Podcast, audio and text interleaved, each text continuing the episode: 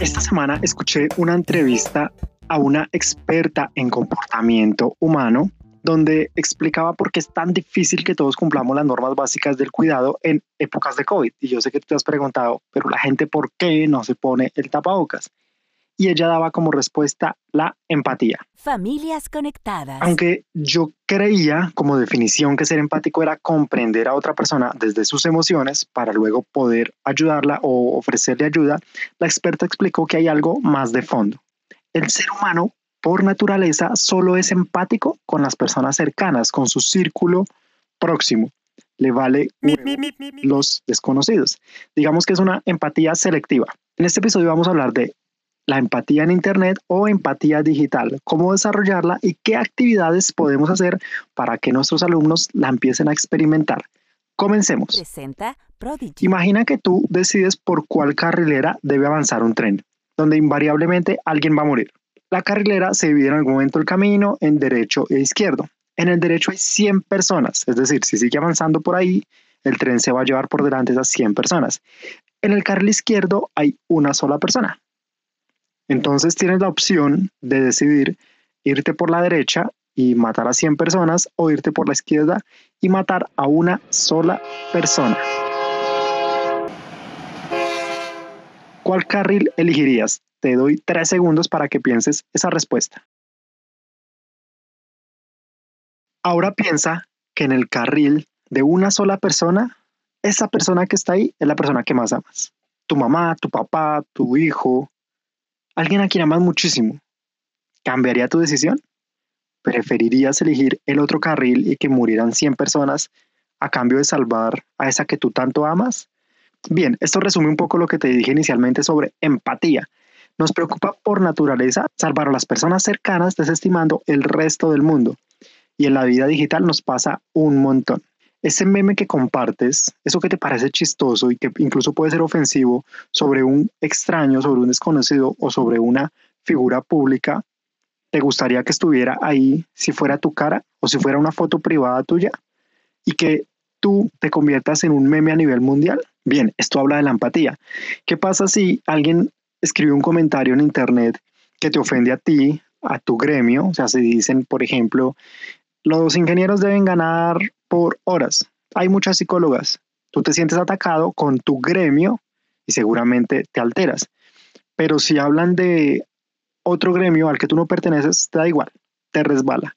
Esto es la empatía en Internet. Además hay un agravante pequeño o no, no, no, no sé qué tan pequeño, pero en Internet nos podemos escudar detrás de una pantalla, no tenemos que poner la cara y por el contrario expresamos odios y juicios sin autocontrolarnos. Pero ¿cómo practicamos la empatía digital? Te voy a dar unas pautas o unos tips o unos ejercicios más bien para tomar un poquito de conciencia de cómo podemos desarrollar esta empatía digital y como dicen ahora, sin salir de casa. Primero, imagina que el protagonista del meme que vas a compartir eres tú. Imagina a esa persona con tu cara. Si no te gustaría leer ese comentario que tú vas a escribir, o si definitivamente ni siquiera quisieras tener una foto tuya con ese gesto, no lo compartas, no lo comentes. Segundo, reemplaza los emojis que expresen emociones negativas por una emoji de lenguaje positivo. Y aquí hablemos un poquito también de los stickers si hay un sticker, si hay un emoji que es negativo, que utiliza la cara de alguien más, que dentro del lenguaje de Internet, dentro de la netiqueta, es negativo, no, los utilices, reemplázalos por otro. Y ojo, no te digo que cambies tus pensamientos negativos por positivos, no te digo que coartes tu indignación y tu enojo cuando es inevitable que ciertas cosas nos generen cierta rabia y cierto sentimiento de injusticia y queramos opinar. No, no, no, no te estoy diciendo que cambies eso. Lo que te digo es que trata de promover más los emojis, los stickers que e, expresen tu opinión sin insultos y probablemente contra alguien que ni siquiera conoces. Recuerda que la clave de la empatía es tratar de experimentar las emociones o sentimientos de los demás para buscar una posible forma de ayudarlos. A veces el no compartir y el no comentar es una forma de ayudar. Tercero, practica frente al espejo decir comentarios positivos. Bueno, no en realidad frente a un espejo, pero imagina desarrollar tu empatía digital empezando a ponerla en práctica. empezando a hacer comentarios positivos. A veces nos puede costar celebrar las buenas noticias de otras personas y decimos, ay, qué mamera, otra vez esta persona celebrando, otra vez esta persona viajando, otra vez esta persona publicando solo lo bonito de la vida, como si la vida fuera todo eso, únicamente eso bonito. Pero vamos, da un comentario de ánimo, celebra, felicita. Es más, cuando termines de escuchar este podcast, ve, busca a alguien que quiera escribirle algo positivo, alguien cercano y que tengas en el olvido. Exprésale tu cariño, tu agradecimiento, tu admiración a través de Internet. No necesariamente te estoy diciendo que lo hagas de forma pública. La empatía no necesariamente tiene que ser a voces y a gritos. Puedes hacerlo en privado, pero aprovecha los medios digitales para demostrarlo. Cuarto, recuerda que en Internet nada es cierto. Hay datos que nos ayudan a poner en contexto una situación y verla de pronto de forma un poquito más objetiva con, con números, con cifras, pero siempre hay diferentes puntos de vista y para cada opinión hay cosas positivas y negativas. El radicalismo sobre tus opiniones es tu mayor enemigo contra la empatía digital. No seas tan radical, no te limites a ver puntos de vista. Quizás puedes abrir tu mente a algo más allá de lo que conoces. Ahora, si eres profesor y estabas esperando este podcast porque quieres plantear actividades para enseñar la empatía digital, te voy a decir cuatro actividades basadas en los cuatro consejos que te acabo de decir desde la pedagogía.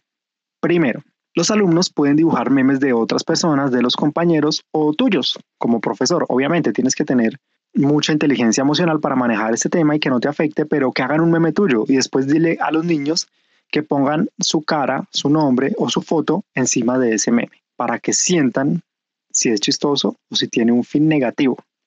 Segundo, los alumnos pueden escribir mensajes ocultos con emojis. Ya ves que te dicen, adivina la película y ponen caritas y edificios con los emojis para hacer como un jeroglífico.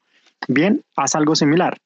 Y que las personas reemplacen esas caritas de enojo por emojis que simbolicen empatía. Por ejemplo, la carita feliz, la carita con ojos de corazón como enamorado y mi preferido es el emoji de chocar las manos, como decir, tú y yo somos uno solo. Tercero, los alumnos pueden organizarse en parejas y expresar mensajes positivos sobre la otra persona. Ojalá evitar comentarios sobre el físico, sino centrarse en la persona. Cosas como, oye, eres inteligente, oye, tienes una energía muy bonita, oye, me transmites paz, me transmites confianza. Esas cosas de la esencia de una persona nos acercan mucho más a la empatía, porque nos estamos olvidando de, de lo físico, de lo subjetivo, por decirlo de alguna forma. Aunque sé que la buena vibra y esto también es subjetivo, pero quiero decirte que nos aproxima más cuando nos acercamos a una persona sin tener en cuenta la limitante del físico. Cuarto, busca una noticia en Internet. Pídele a tus alumnos que armen grupos y comenten esta noticia desde lo positivo y lo negativo. Tú vas a defender la noticia, tú vas a atacar la noticia y después vamos a intercambiar los grupos. Es bueno experimentar y entender ambas situaciones, porque como te dije hace un, hace un rato, lo importante de la empatía es lograr ponerse en el lugar de otro que tú no seas tan radical y abras tu mente hacia más opiniones. Céntrate en experimentar lo que la otra persona puede sentir cuando te lee en Internet. Busca ser un agente de cambio para que hagamos de Internet un mundo mejor y ayúdanos a llevar este podcast a más personas para ir haciendo un cambio paulatinamente donde tú eres parte y protagonista. Recuerda, al finalizar este podcast, hazle un comentario positivo a alguien por Internet. Si me quieres escribir a mí, estoy en Twitter como arroba no soy Juanpa. Gracias por abrirme las puertas de tu espacio digital y como siempre, nos estamos viendo.